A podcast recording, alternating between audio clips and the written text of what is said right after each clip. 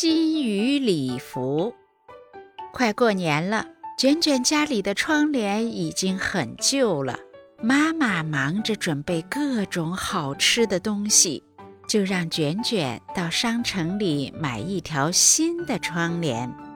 这可是一个艰巨的任务，卷卷兴奋地出发了。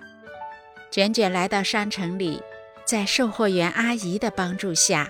很快就选中了一条红色带金色丝线的纱帘。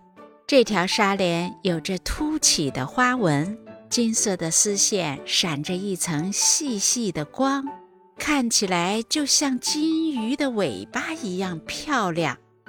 小朋友，快过年了，买窗帘还可以挑一样赠品哦。售货员阿姨笑眯眯地对着卷卷说。卷卷看着货柜里有好多的赠品，他突然想起来，几天前妈妈说针线要用完了，就跟阿姨说：“我想要一个针线盒。”阿姨把窗帘和针线盒装好袋子，递给了卷卷。卷卷小心地抱在怀里，迫不及待地想看到新窗帘换上之后的样子。卷卷开心地走在回家的路上，突然听到一个若隐若现的声音在喊：“救命啊！快来救我呀！”卷卷四下张望，发现这个声音好像是从路旁的饭店传来的。卷卷向饭店走去，饭店里没有人，有一个水盆，盆里有一条大鱼。大鱼看到卷卷不断地向上蹦，卷卷心里一惊，难道这是条会说话的鱼？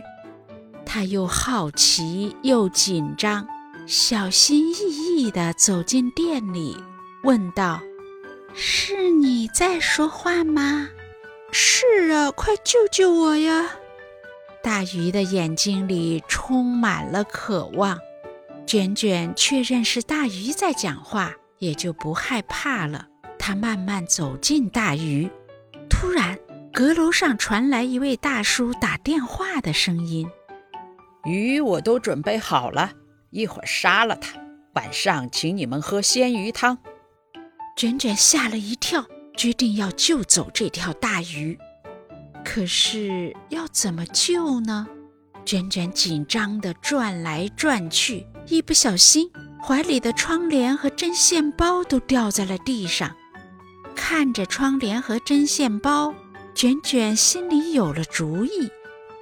卷卷跟妈妈学过做布娃娃，所以她熟练地把窗帘展开，剪成了几个小布块，然后快速地缝了起来。没过一会儿，一件小礼服就完成了。卷卷把礼服放进水里。大鱼扭动着身子钻进了礼服里，穿上礼服的大鱼变成了一条大金鱼。卷卷赶紧跑到旁边的水族馆，买了一个大鱼缸，回到饭店里，装上了水，朝着大鱼招手。大鱼砰的一声跳进了鱼缸里。阁楼上的大叔听到声音，走下来查看。卷卷赶紧把鱼缸捧起来，可鱼缸实在太重了，卷卷捧不动，又放了下去。小朋友，你在这里干嘛呢？大叔疑惑地看着卷卷。我我买了一条金鱼，鱼缸太重了，想借一下您的小推车推回家。卷卷用身体挡住鱼缸，怕被大叔认出来。我家就住在前面那栋楼上。哦，是这样啊，可以可以。大叔拿来了小推车，帮卷卷把鱼缸放在了小推车上。咦，这金鱼长得有点奇怪呀，好像我用来煲汤的鱼。大叔自言自语地说。谢谢大叔，卷卷说完，赶紧推着大鱼往家里走。回到家里，妈妈看到卷卷满头大汗地推着一个鱼缸，鱼缸里是一条长得有点古怪的金鱼。你不是买窗帘去了吗？怎么买了一条金鱼呢？妈妈满脸疑惑地问。妈妈，我今天做了一件好事。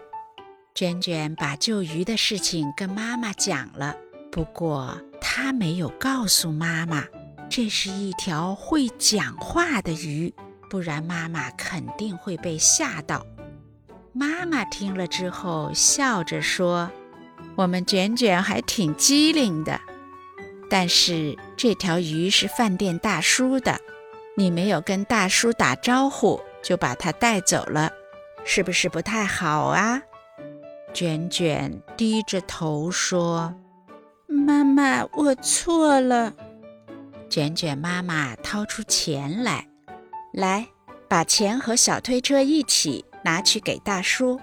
不过买鱼的钱要从你的零花钱里扣哦。妈妈，我可以养这条鱼吗？我会好好照顾它的。卷卷抬着头，满眼期待地看着妈妈。可以，不过换水、清理鱼缸。你都要自己做哦。好的，我保证。卷卷拿着钱，推着小推车，又跑回了饭店。大叔，谢谢你的小推车。您的大鱼被我变成大金鱼带走了，对不起。您可以把那条鱼卖给我吗？大叔摸摸卷卷的头，微笑着收下了钱。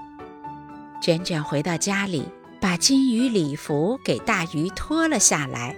大鱼舒服地伸了一个懒腰。哎呀，谢谢你！你叫卷卷是吗？是的。你叫什么名字呢？卷卷好奇地盯着鱼缸。我叫卡卡，原来住在一条大河里。不小心被人捞起来送到了饭店，我在店里害怕极了。以后你就不用害怕了，我们现在是好朋友，我会照顾你的。卷卷伸出手，大鱼也伸出了鱼鳍，跟卷卷击了掌。